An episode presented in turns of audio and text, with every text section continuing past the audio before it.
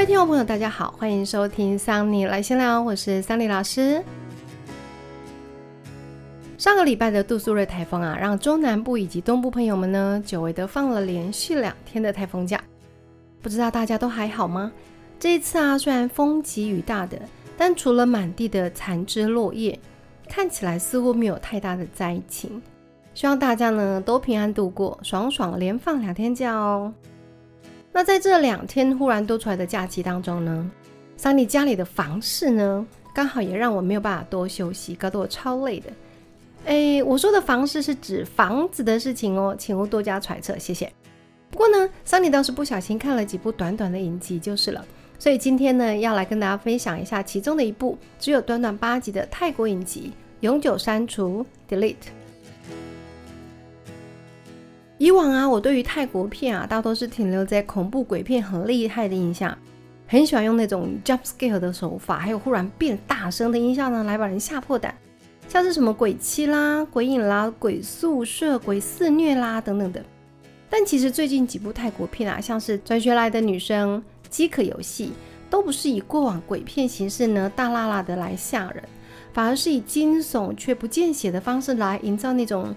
让人揪着心之余呢，又很想往下追的悬疑或者是科幻手法，反而让我觉得很有意思，也比较敢点开来看。毕竟桑尼本人呢，实在是个胆小鬼，又很无法接受血淋淋的血肉模糊画面，所以这种惊悚悬疑又带着点烧脑的影集呢，实在是太适合我了。重点是啊，它不会像美剧或陆剧那样啊，一拖就几十集，还好几季，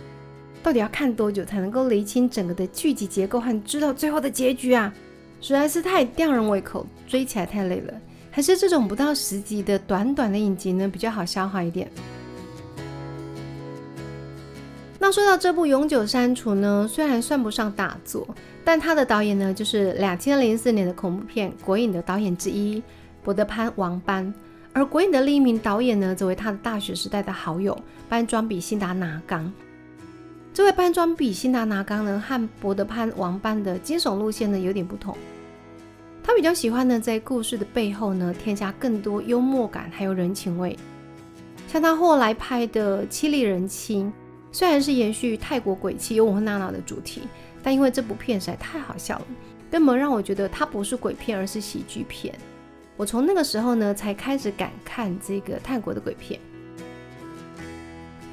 那话说回来啊，当年的《鬼影》呢，可以说是被称为泰国电影呢最具代表性的恐怖片。那也在不少的影迷心目中呢，被公认为自《七夜怪谈》还有《咒怨》之后呢，最有影响力的灵异电影了。所以啊，也是这一部永久删除蛮吸引人的一个噱头。那因为呢是同一位导演指导的，也因此呢不免会让人想要拿来跟这个《鬼影》呢做一点对照讨论。那永久删除的故事啊，结构基本上和鬼影的蛮类似的，都存在一个特别的镜头，像是鬼影的故事呢，它是透过照相机的镜头而展开，而永久删除基本上呢也是一个照相机，只是呢这一次呢是在手机上的照相机，而他们呢在这个镜头的后面呢都藏着某些秘密，导演呢便在这个镜头的背后啊开始去探讨人性。包括了爱恨情仇啦、亲情啦、爱情啦、报仇啦等等之类的，还有许多啊是来自于人的欲望与自我内心的拉锯与挣扎。所以永久删除基本上我觉得是导演的延续国影的方式去对人性呢做更加一步的深入的探讨。那在爱恨不忠的故事当中呢，呃带来更多的真相，可是还有加入了一些在一二十年前面的元素。像是同性的爱啦、智慧型手机的使用啊等等的。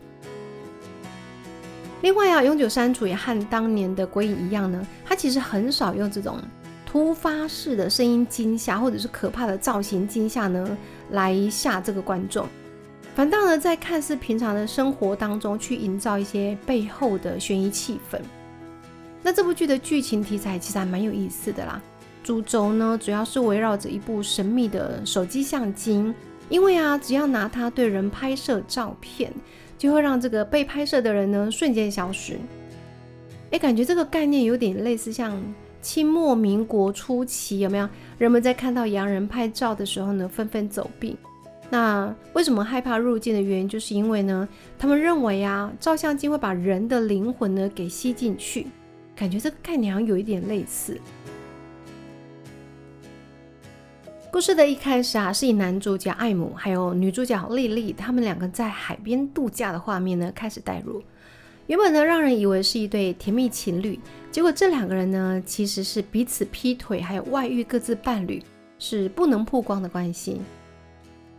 那在两人背着各自的伴侣呢，甜蜜相处之后啊，回到现实生活当中，那么莉莉呢，因为担心自己怀孕，然后就到超市去买了验孕棒。那这时候呢，就遇到了一名神情憔悴，然后感觉看起来很忧伤的女孩。那这名女孩呢，用近乎绝望、哀伤的语气呢，来请求丽丽帮她用手机拍照。那当下虽然丽丽觉得这名女孩的状态看起来非常不好，也问她你还好吗？但是帮人拍照这种事情好像没有什么奇怪的，所以呢，丽丽就在讲了一二三之后呢，按下这个拍照键。结果啊，在按下拍照键之后呢，眼前是一阵刺眼的闪光，让这个丽丽呢不由得闭上了眼睛。那当她睁开眼睛之后，却发觉呢女孩不见了，就只是眼睛闭上不到一秒钟的时间，女孩就不见了踪迹。那到处寻找也看不到，这让丽丽呢感到十分的疑惑，却又不知道该怎么处理，所以她就赶快结账离开超市了。那并且呢，在第一时间呢，就通知了他的情人啊，就是这个艾姆呢，告诉他这件事情。那想当然而啊，呃，当丽丽将这件事情告诉艾姆的时候，艾姆觉得丽丽呢，你是不是太累了，在胡说八道？而且认为丽丽可能是因为偷情的事情啊，压力太大了。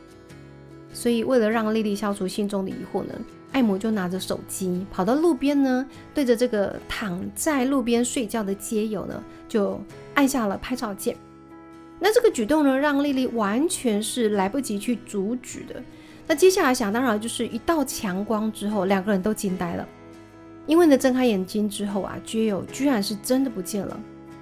那艾姆在惊吓之余呢，去翻那个手机的相簿啊，诶，真的看到这个街友的身影呢是留在相簿里面的，但路边的这一堆杂乱的垃圾当中呢，只留下了街友的余温。在这之后啊，故事就围绕着这两个人身边呢开始展开了，包括了艾姆和莉莉彼此身边的人都发现他们的外遇的事情。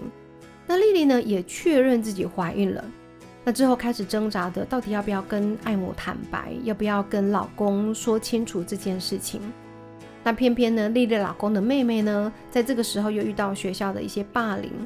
最后呢也来参一咖。好，因为她爱上了丽丽，然后开始由爱生恨等等。那还有突然有一名警察插手了调查这个手机的下落，甚至呢，丽丽在有一天呢，突然半夜当中呢，莫名其妙的消失。那当然呢，丽丽的老公就被认为是杀了丽丽的凶手。那接下来就是丽丽老公的妹妹呢，又莫名其妙的被不明的人士威胁啦、追杀啦等等，看似错综复杂。但其实所有的起源呢，都来自于一开始出现在超市的这个小女孩。故事讲到这里啊，桑尼只能够把大概的结构呢，稍微的交代了一下。毕竟其中的惊悚还有人性啊，还是要你自己去观看体会才会有这个趣味。所以桑尼就不再继续对情节呢多加描述了。但是讲到这里啊，不知道大家是怎么想的呢？如果你只要动动手指头，连一滴血都不流的呢，就可以把人给解决掉。那这种不留任何痕迹却又形同杀人的武器也太强了吧？如果你今天恰巧拿到了可以把人删除的相机，而你又有那种恨不得把它消失的对象，你会怎么做呢？那你会不会因为不会留下痕迹，完全不会留下任何残忍恐怖的印象，用它来杀人之后，是不是就不会有什么罪恶感呢？我个人呢是觉得这部剧的安排还蛮能够贴近人性的真实面的。想想看，其实我们一生当中多少都会有几次是很希望把某一个人消失，或者是希望这个人被抹去的时候，对吧？所以永久删除基本上会希望能够带着观众呢去探讨、去醒思。如果你拥有能够让人消失的手机，你会不会这么做？而在冲动之下呢，满足了自己的私欲之后，是不是世界就一切完美了？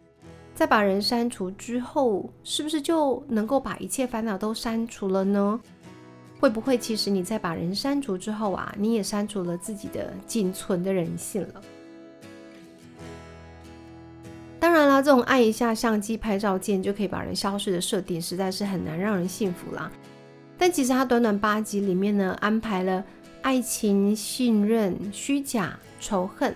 真相、痛苦、愤怒以及秘密呢等八个主题呢，来利用相机删除的编排呢，倒是让桑尼蛮能够明白，他要表达的不是把人删除这件事情，而是人们之所以选择把某些人删除，其实。背后真正想要的是想要删除掉某些内心深处在隐隐作痛或者是纠缠挣扎的人性。也许这部剧呢，真的算不上剧作了，也没有像《国影》那样子的，呃，让人家留下很深刻的印象。那其实也没有太多惊吓或恐怖的情景，或者是手机杀人这种事情根本让人无法接受。但是其实里面的画面的安排也好。故事的结构，还有人事物之间的关联性的设计啊，其实我觉得还是设计的蛮不错的。